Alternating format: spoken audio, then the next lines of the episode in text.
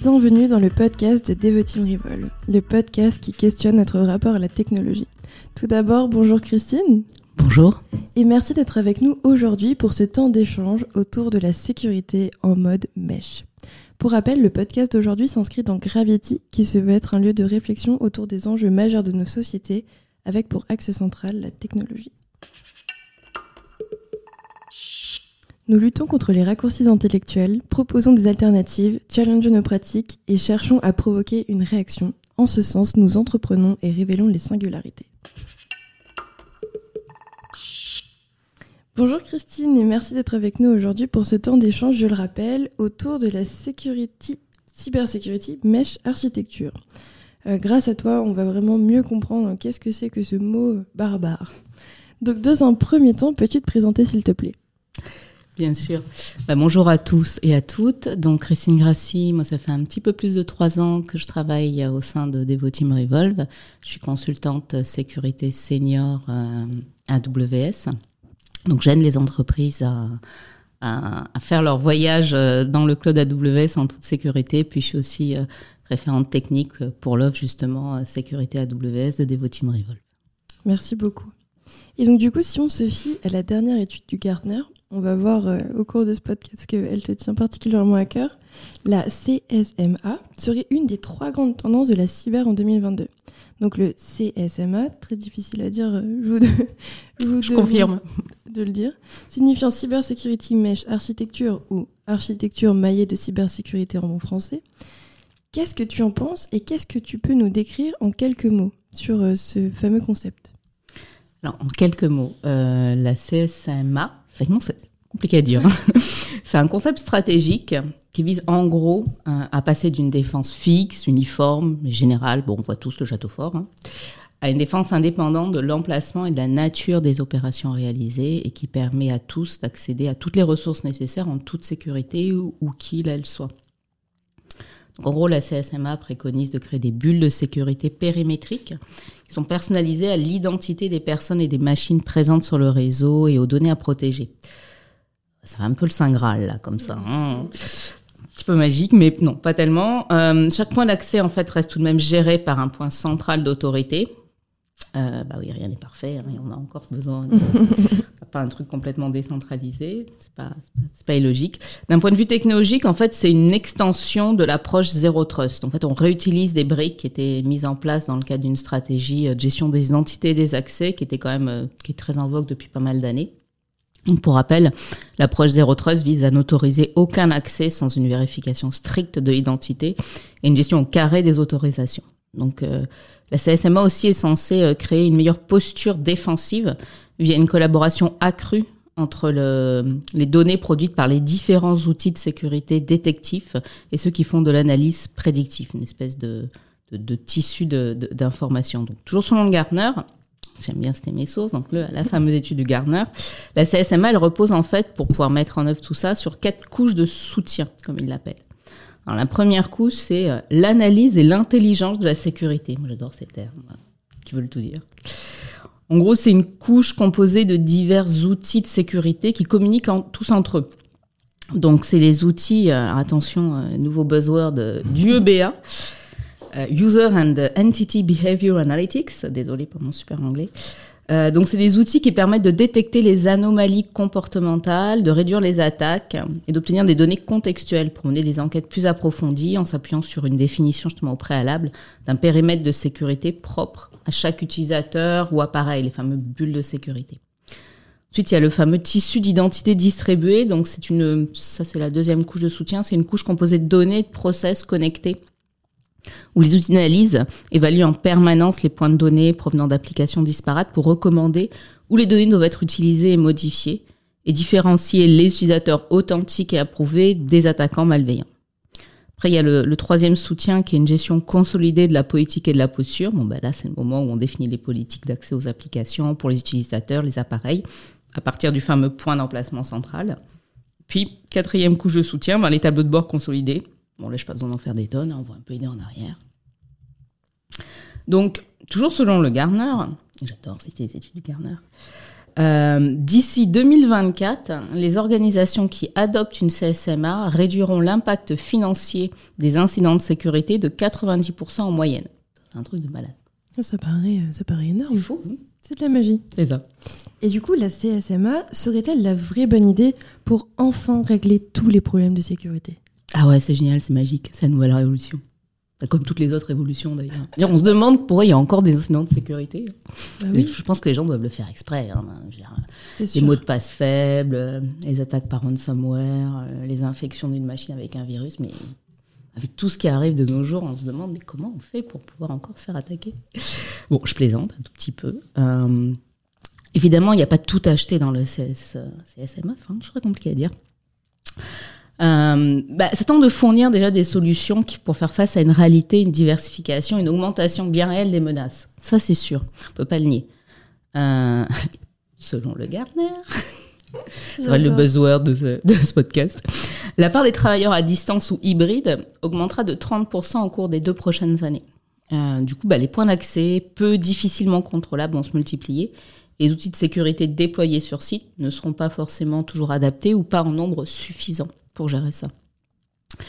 Les entreprises aussi utilisent de plus en plus les technologies cloud euh, et dans un contexte multi-fournisseur, ce qui diversifie les points d'accès. Euh, c'est évidemment pas une tendance qui va s'arrêter. Hein, le cloud n'est pas une mode. Euh, donc ça crée de nouvelles menaces. Ça impose de repenser les chaînes de protection des SI et la répartition des rôles et responsabilités, sécurité entre les parties prenantes internes et externes, et puis tout ce qui est euh, ceux qui sont dans la stratégie et ceux qui sont dans l'opérationnel. Sans parler évidemment de la nécessité de répondre à de nouvelles exigences légales et réglementaires. Donc voilà, CSMA s'inscrit dans cette mouvance d'essayer de, répondre à ces nouveaux enjeux. Toutefois, il y a moi, il y a des choses qui m'énervent un petit peu dans tous ces nouveaux euh, concepts qu'on nous sort comme ça en tout début d'année, tous les ans, tous les deux ans. Ah, voilà. Y a toujours un peu un côté, euh, on, on revampe, on repackage du vieux euh, pour faire du nouveau. Et je trouve que ça brouille souvent plus les discours que ça n'apporte. Euh, pas d'un forcément d'intérêt, mais d'avancer dans les débats. Je trouve que c'est toujours un peu contre-productif, pour plusieurs raisons.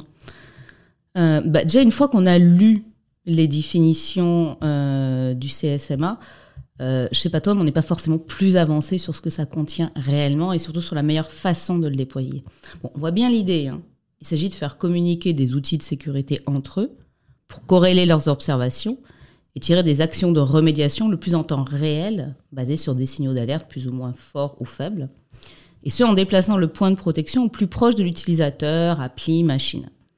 Une fois qu'on a dit ça, euh, toujours selon l'étude du Gardner, alors là c'est une phrase que j'ai traduite, hein, donc euh, j'espère l'avoir bien traduite, hein, elle, elle est pas mal en elle-même. La CSM a fourni une couche de support fondamentale qui permet à des services de sécurité distincts de travailler ensemble pour créer un environnement de sécurité dynamique. Waouh. C'est beau. C'est beau, hein, magnifique. Mais bon, pour moi, ça relève un peu de la pensée magique et de l'affirmation un peu sortie de nulle part. Là, comment ça marche? Ça ne nous dit pas vraiment ça, quoi. Donc, on voit bien quand même que effectivement, il y a des outils qui vont commencer à être euh, mettre en place cette logique de, protection des portées. En fait, c'est ça un petit peu. Donc oui, ça commence à exister.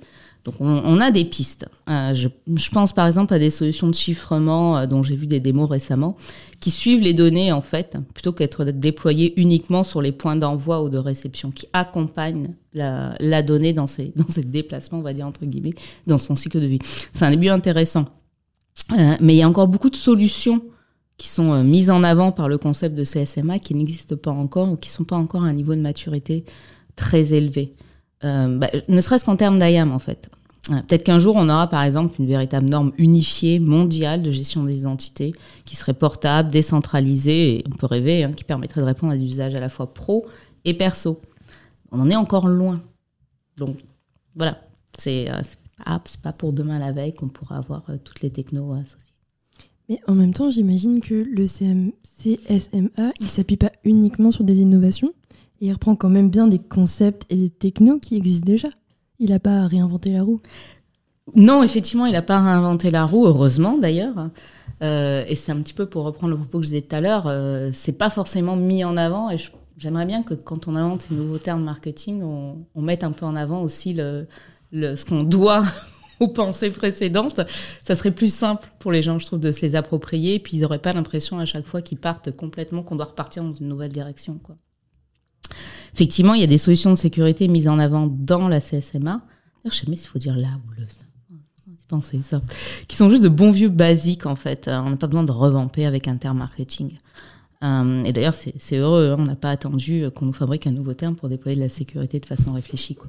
Par exemple, on parle de créer des bulles de sécurité qui s'attachent à des personnes ou à des machines, donc pour permettre à des équipements, des services, des données, des applis d'accéder, d'être accédé n'importe où en sécurité.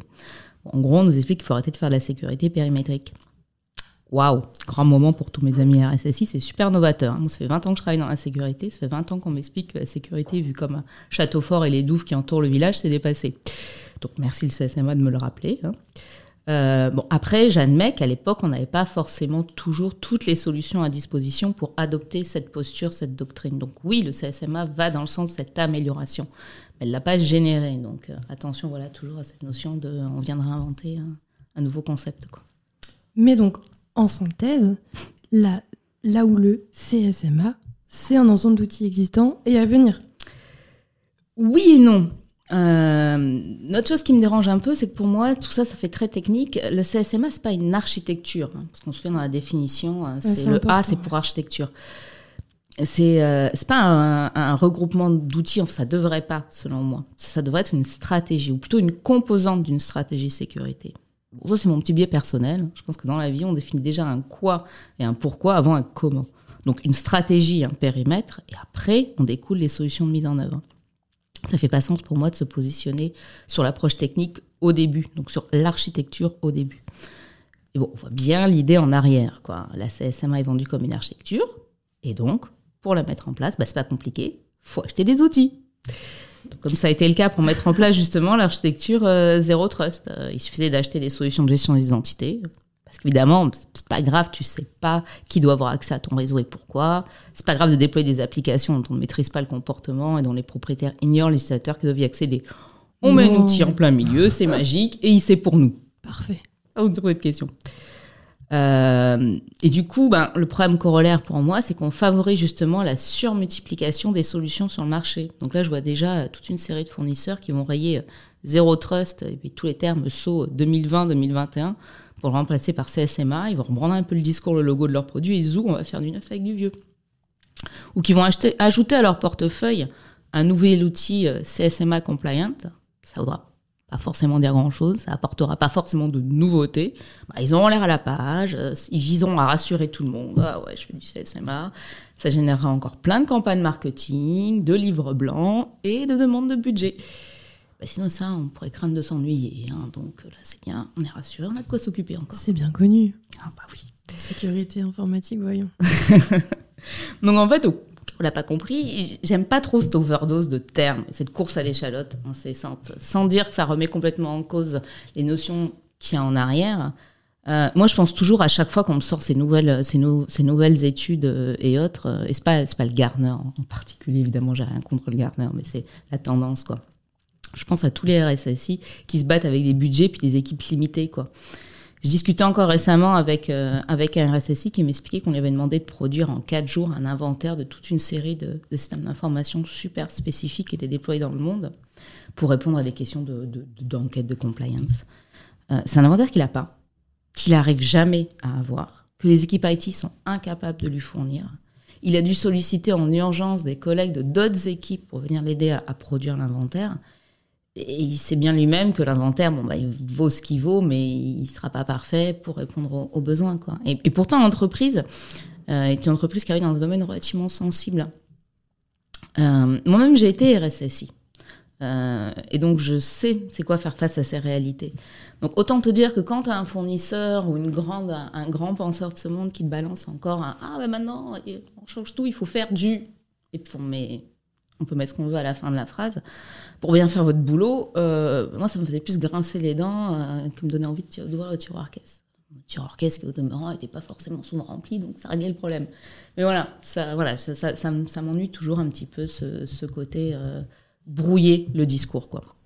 Parce qu'en plus, en fait, face à tous ceux et celles qui s'emparent de ces nouveaux termes, les personnes qui voudraient bien sincèrement collaborer avec les équipes de sécurité pour mettre en place des mesures adaptées se trouvent une nouvelle fois larguées. Allez-y, on leur sort encore un nouveau terme, un nouveau concept, encore de l'argent à dépenser, des stratégies sécurité qu'on vient de finir de faire ou des stratégies IT qui s'adaptent à des stratégies sécurité bah, qu'il faut réécrire au complet, du moins c'est l'impression qu'ils ont. ok, faire, défaire, faire à la nouvelle mode. Ok, c'est aussi se donner une existence facile, c'est aussi se donner un peu la posture du sauveur. Ça y est les gars et les filles, j'ai la solution magique à tous nos problèmes. Besoin de réfléchir ou de se demander pourquoi on n'y arrivait pas jusqu'à présent, si qu'on n'avait pas la bonne approche. Non, c'est réglé. Alors qu'en fait, ben, je préfère vraiment cette notion de dire, euh, on va reprendre nos... C'est pas un back to basique, mais à un moment donné, il faut peser le pour et le contre. Persévérer quand on est dans le dur, euh, c'est moins drôle, c'est moins flatteur, mais c'est aussi plus efficace sur le long terme, plutôt que de chaque fois réorienter et ressortir de nouveaux concepts.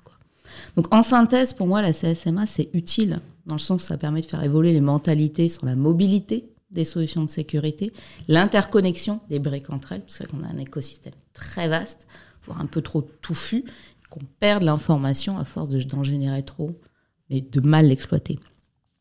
Euh, mais les outils support sont pas tous disponibles. Ceux qui existent déjà sont déployés dans des environnements qu'on ne maîtrise pas et donc ils produiront pas de résultats magiques. Donc euh, voilà, attention à la, à la, nouvelle tendance qui viserait peut-être aussi et surtout à faire ouvrir la bourse des RSSI.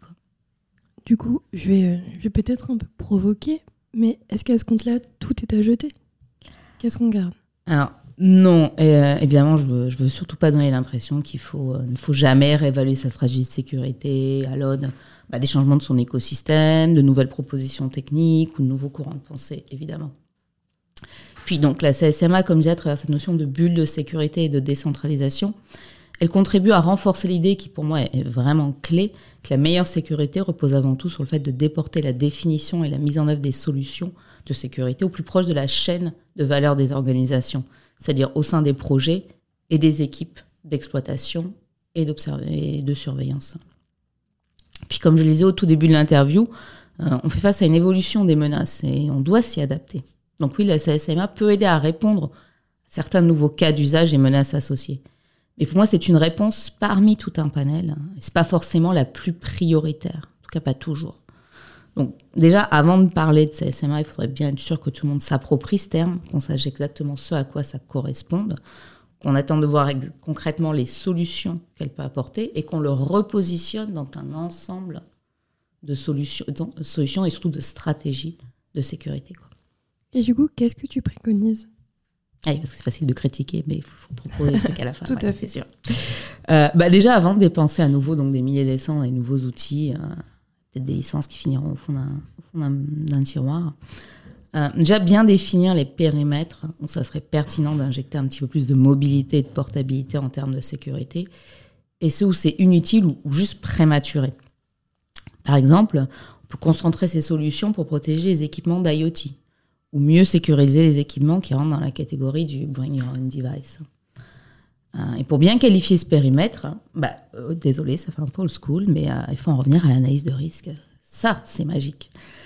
pour expliquer l'importance de l'analyse de risque, parce que c'est un petit peu mon dada, parce que vraiment, c'est pas forcément quelque chose que les gens, enfin, ce que les gens pensent très compliqué, alors qu'en fait, non, c'est beaucoup du bon sens. Et pour ça, j'aime bien utiliser la métaphore du frein dans une voiture. une voiture, c'est fait pour avancer là, on peut reculer, mais en tout cas, ça fait bouger. Si possible, à une vitesse conséquente. Un, frein, ça fait pour stopper. Donc, à première vue, tous les opposent. Et pourtant, je connais pas grand monde qui voudrait acheter une voiture sans frein. Et pour la sécurité, en fait, c'est la même chose. Tout simplement, la sécurité pour un produit, c'est comme les freins dans une voiture.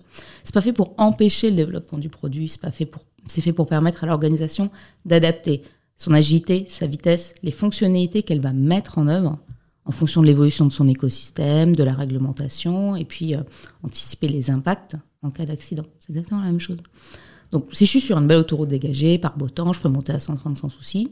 S'il fait nuit, qu'il grêle, qu'il y a du brouillard, qu'on est en plein retour de congé, bah, forcément, il n'y a pas grand monde qui va naturellement va bomber. On va même tous avoir tendance à aller mmh. en dessous de la limitation qu'on nous impose. Et puis, euh, ok, je peux passer de frein mécanique à frein hydraulique, euh, ça va me permettre un petit peu de monter ma vitesse, que c'est que j'aurai une meilleure réaction en cas de problème, mais ça réglera pas tout, je pourrais quand même m'envoyer dans le décor. Et la sécurité, en fait, c'est pareil. L'important, c'est de savoir où en mettre et doser la pédale en permanence. Et en fait, c'est ça, toute la subtilité. C'est jamais euh, tout blanc ou tout noir. On n'est pas dans une approche, c'est 100% ouvert ou c'est 100% fermé. C'est plus compliqué. Et moi, je trouve que ça, c'est toute la beauté de l'exercice, en fait, cette, ce dosage en permanence. Sinon, on fait de la conformité. Et, là, pour employer la métaphore, c'est un peu une voie sans issue. Donc, l'analyse de risque en amont, pour moi, c'est vraiment ça le saint Graal. Quoi. Et pas les réponses qu'on va apporter. Les réponses, elles en découlent, mais on commence pas par ça. Et puis, je vais tenter une ouverture risquée. Euh, et si on faisait moins pour faire mieux? Je vais ressortir une étude du Gartner.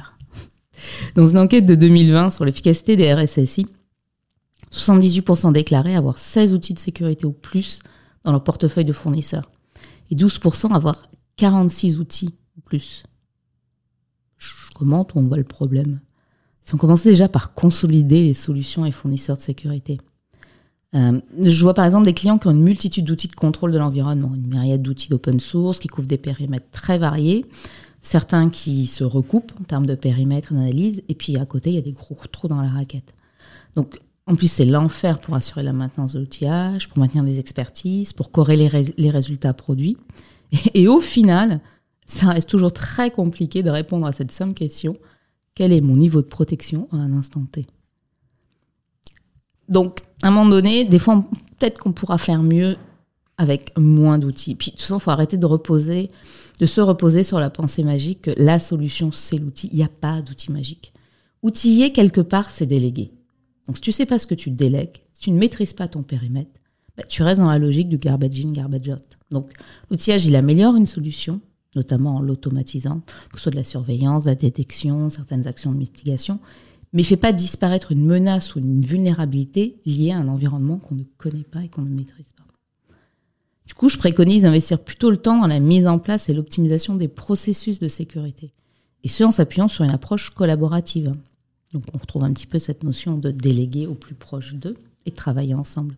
Puis en plus, ça va dans le sens de l'histoire. C'est encore une expression toute faite. Euh, avec l'arrivée du DevOps, du DevSecOps, il faut travailler ensemble. Les Ops, les Devs, les SRE, les architectes, les gens qui font de l'observabilité. Ce sont les processus, bien plus que les outils, qui doivent être déportés au plus proche des acteurs de la chaîne de valeur.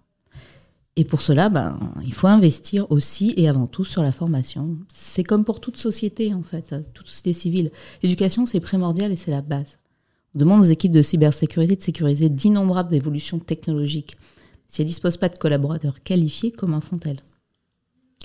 Est-ce que je peux finir avec une dernière prédiction de Gartner Mais bien sûr, Christine, bien sûr.